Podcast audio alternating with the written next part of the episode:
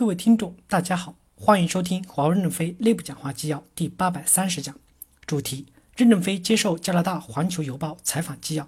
本文刊发于二零一九年六月二十七日。接上文，记者问：聊一聊您的女儿。作为一个加拿大人，今天之所以有机会跟您沟通，我认为是因为中国和加拿大之间的关系上进入了与之前相比非常不同的阶段，而在这一定的程度上，是因为您女儿所起的作用。她目前还在温哥华。您去过几次加拿大？我认为至少两次，但是具体的次数不清楚。任正非回答说：“我去过加拿大的次数比较多，记不清楚了。最重要的一次是2017年，我从加拿大东边横跨到西边，待了十几天，主要是考察加拿大的投资环境，拜访各个地方的大学。我认为加拿大的大学都是非常优秀的，世界上三位人工智能之父都在加拿大。我们考察以后，认为加拿大的投资环境很好。”准备把北美甚至世界的理论科研中心放在加拿大。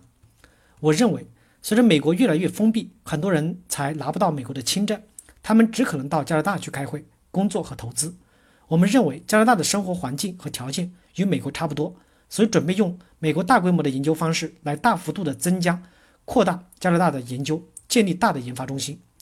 我已经与加拿大的研究机构的负责人讲了，要准备在多伦多、渥太华、蒙特利尔。温哥华买土地建新的研发中心，我们和加拿大的合作应该说对对方都是有利的。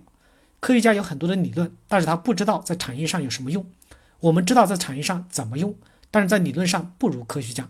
我们结合起来就会推动产业的发展。教授对学生讲授联系实际的知识，这些学生也不会全来华为工作。他走入了社会，就推动了社会的创新。我们公司的员工也会辞职到社会工作。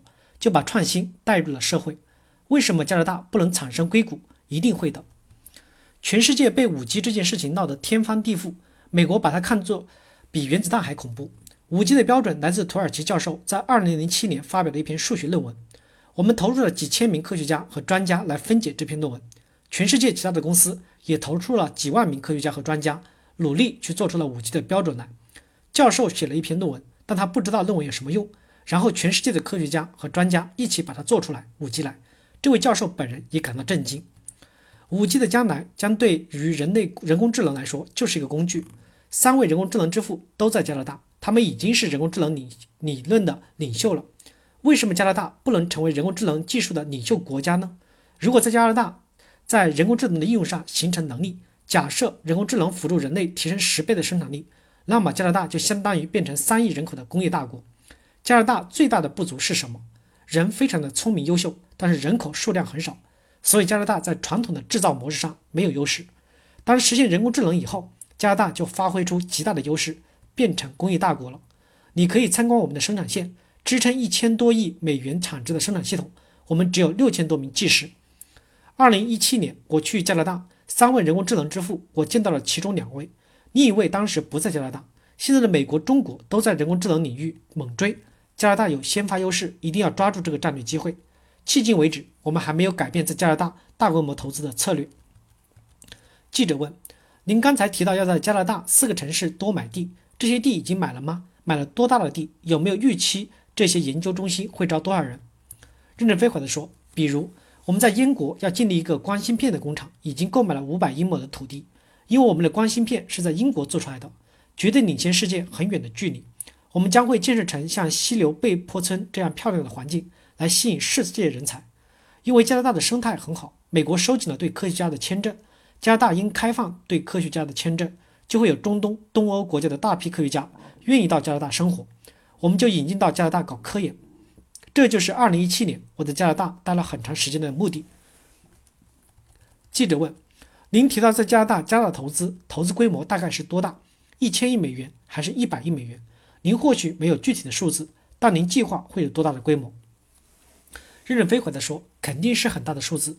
如果不发生这次和美国的冲突，也不发生和加拿大的冲突，可能加拿大会成为我们的世界理论科研中心。因为加拿大的优势是临近美国，制度、法律、生活环境和美国相近。有许多去不了美国或者不想待在美国的人才就去加拿大。未来的几十年中，我认为人类面临的最大的技术革命是人工智能和生物科学。”记者问。刚才提到加拿大有可能成为华为的全球理论研究中心，现在华为还在推动这一计划吗？还是过去七个月发生的事情改变了华为的策略？任正非回答说：“方向没有改变，但是步伐改变了。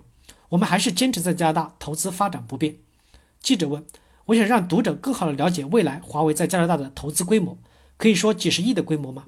任正非回答说：“至少几十亿美元的投资肯定是没有问题的。”感谢大家的收听，敬请期待下一讲内容。